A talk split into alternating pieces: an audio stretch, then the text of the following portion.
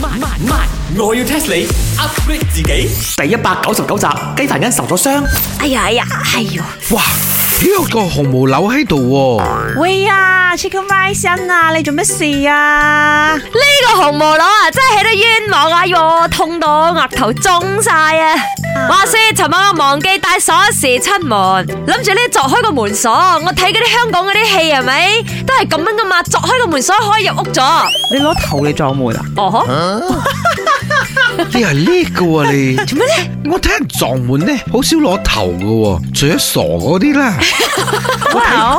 我睇嗰啲通常用個手臂去撞噶喎。人哋話靚女通常都係比較冧少少噶嘛，你睇呢個 Chicken Rice 有幾分姿色？哇哇哇！今日啊吹咩風啊？西餐拎讚我靚。唔唉，係，因為咧，我記得咧就話我哋人體啊，其中最硬嘅部位就係個頭嘛。我諗我又冇啲咩架撐要撞嗰個門咯，咁咪用個頭嚟冚佢，睇下冚唔冚得爆咯。你冚啊，都用旁邊嚟冚啊，咁中咗都睇唔出啊嘛。你咁準攞個額頭嚟冚，你兩個係咁喺度 chit chat，must be don't know 啊！呢個人體最硬嘅部位喺邊度啦？係嘛？我要 test 你。喺呢個 human body 裏面最硬嘅 part 係邊一 part 啊？啊，我證實咗，肯定唔係頭啊。如果唔係，我唔會腫成咁咯。哎呀，你睇啲古代啊，考古學家挖翻上嚟啲骷髏骨啊，剩翻咩？就剩翻個頭殼，肯定係頭啦。咁係即係話佢可以 keep 得耐，but then 唔代表佢硬，識冇？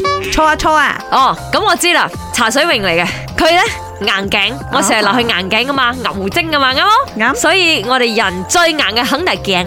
啊呢個頸咧硬頸 is talking about the behaviour，so 都錯啊！七頭哥，啊冇呃我七頭哥唔食辣椒醬啊。係失啊！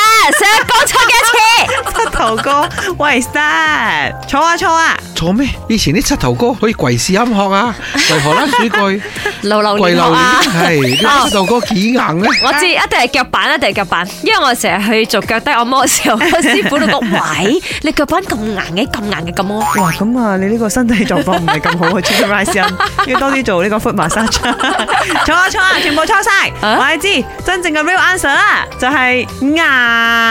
嗯呀根據呢一個硬度測量法，即係摩斯硬度，喺自然界裏邊最堅硬嘅物質係 diamond，佢嘅硬度係十啦。咁牙嘅硬度係幾多呢？係六至七之間啊，仲硬過鐵啊！咁硬咩？係啊上一，次雞飯一咬隻蟹一咬就成個門牙都斷咗啦，硬咩啊？咁啊即係我啊，嗰個你啊，咁應該係你哋平時冇 brush the teeth，所以咧個牙蛀蛀地，所以就會斷啦。But then 其實牙係真係堅係硬噶，佢除咗硬過鐵之外咧，亦都硬過黃金、白銀，因為黃金同白銀都係得哦都係二點軟五去到三嘅咋黃。金係軟嘅，其實如果真金嘅話，咁呢個我知。呀，你哋唔好諗住 bully 我啊，我攞牙嚟咬你哋啦。所以以後我哋唔可以再講茶水為硬頸，係要講佢硬牙啦。嗱，唔好阻止我播呢首歌啊，因為實在太好聽，一定要播。又食個牙字，耶牙彎。本故事純屬虛構，如有雷同，實屬巧合。星期一至五朝早六四五同埋八點半有。慢慢慢，我要 test 你 upgrade 自己。